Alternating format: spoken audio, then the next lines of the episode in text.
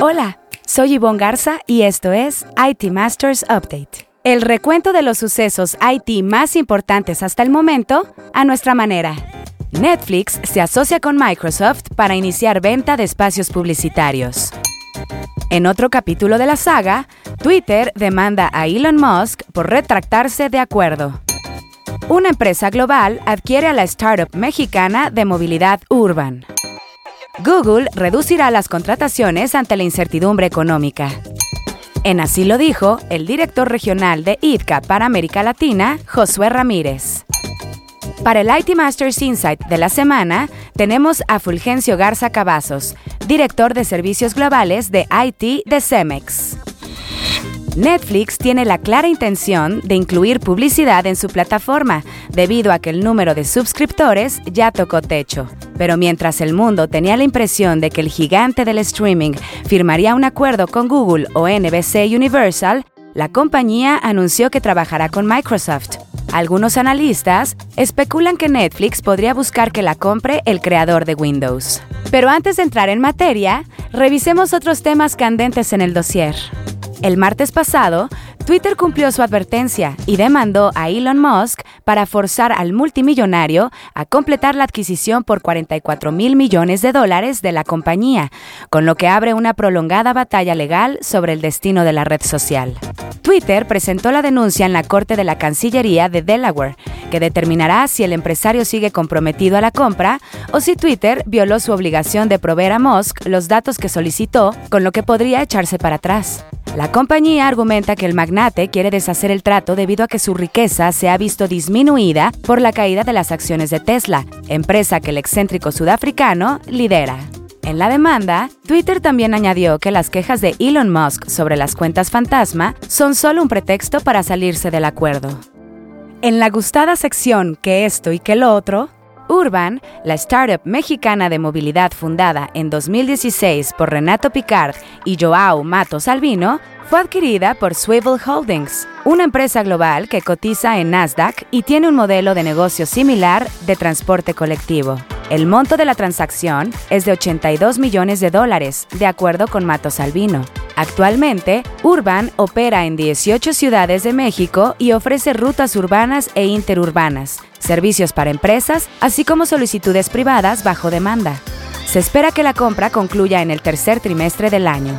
La adquisición le brindará la oportunidad a Urban de cotizar en los mercados públicos y seguir expandiendo su servicio de movilidad, mientras que a Swivel le permitirá acelerar su crecimiento en México, además de Argentina y Chile. Alphabet, la empresa matriz de Google, también planea reducir las contrataciones durante el resto del año ante una posible recesión económica, según explicó a los empleados su CEO Sundar Pichai en un correo electrónico. La compañía se une a otras tecnológicas como Tesla, cuyo CEO, Elon Musk, detuvo las nuevas contrataciones, o Meta, cuyo fundador, Mark Zuckerberg, avisó de un ajuste a la baja en su plan para sumar nuevos empleados. Pichai, quien argumentó que la decisión se toma por la incierta perspectiva económica mundial, dijo que en 2022 y 2023 Alphabet se centrará en contratar roles de ingeniería, técnicos y otras posiciones críticas, según una copia del correo electrónico a la que tuvo acceso Bloomberg News. Esta semana, en Así lo dijo, donde resaltamos una frase que a lo largo de la semana las y los reporteros de IT Masters Mag hayan escuchado de conferencias o entrevistas, tenemos al director regional de International Data Center Authority para América Latina, Josué Ramírez. Yo creo que los dos últimos años hemos tenido grandes inversiones en México de empresas eh, de hiperescala, ¿no?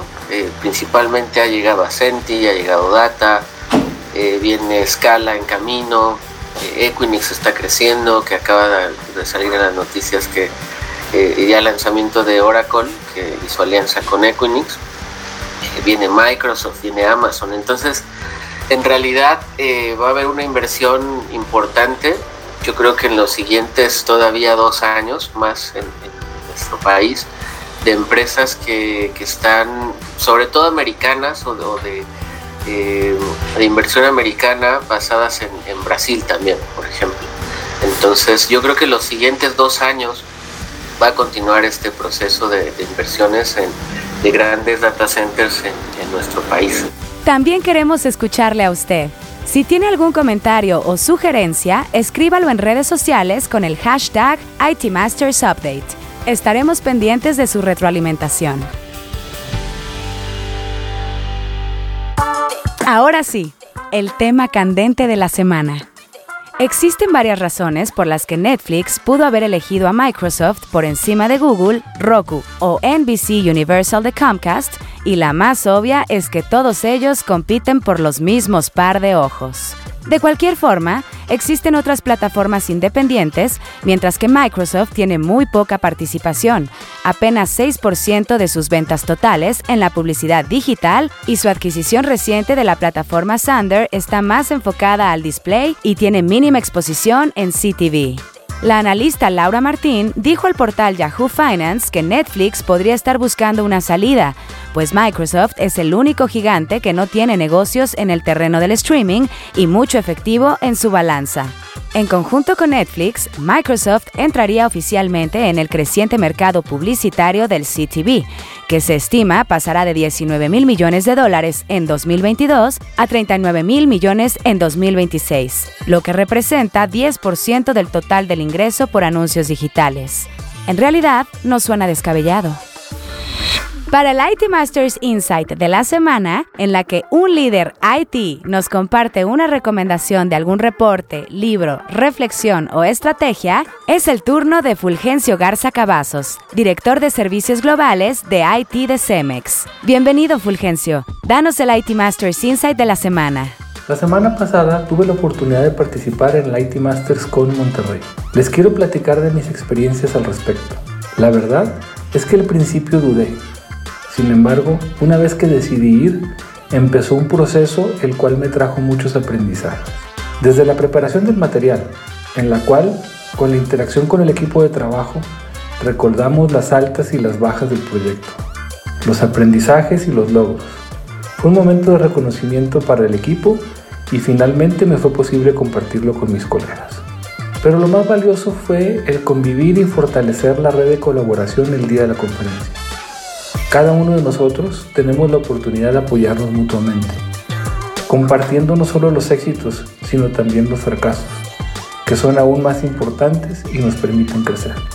Los invito a convivir con su red, con amigos y colegas de IT, que no pierdan la oportunidad de participar, ya sea como panelistas o asistentes en este tipo de eventos. Estoy seguro que será una experiencia enriquecedora. Quiero nominar a Guillermo Garrido, director de TI del TEC de Monterrey, para que nos comparta alguna de sus experiencias en el siguiente podcast. Muchísimas gracias Fulgencio por tu IT Masters Insight de la semana. Buscaremos a tu nominado para el próximo episodio. Si quiere leer más sobre lo que aquí le contamos o novedades del mundo IT, visite nuestro sitio web itmastermag.com o síganos en redes sociales como NetMedia. Esto fue IT Masters Update porque su opinión es más valiosa cuando está bien informada. Tiene aquí una cita todos los lunes. Buen inicio de semana.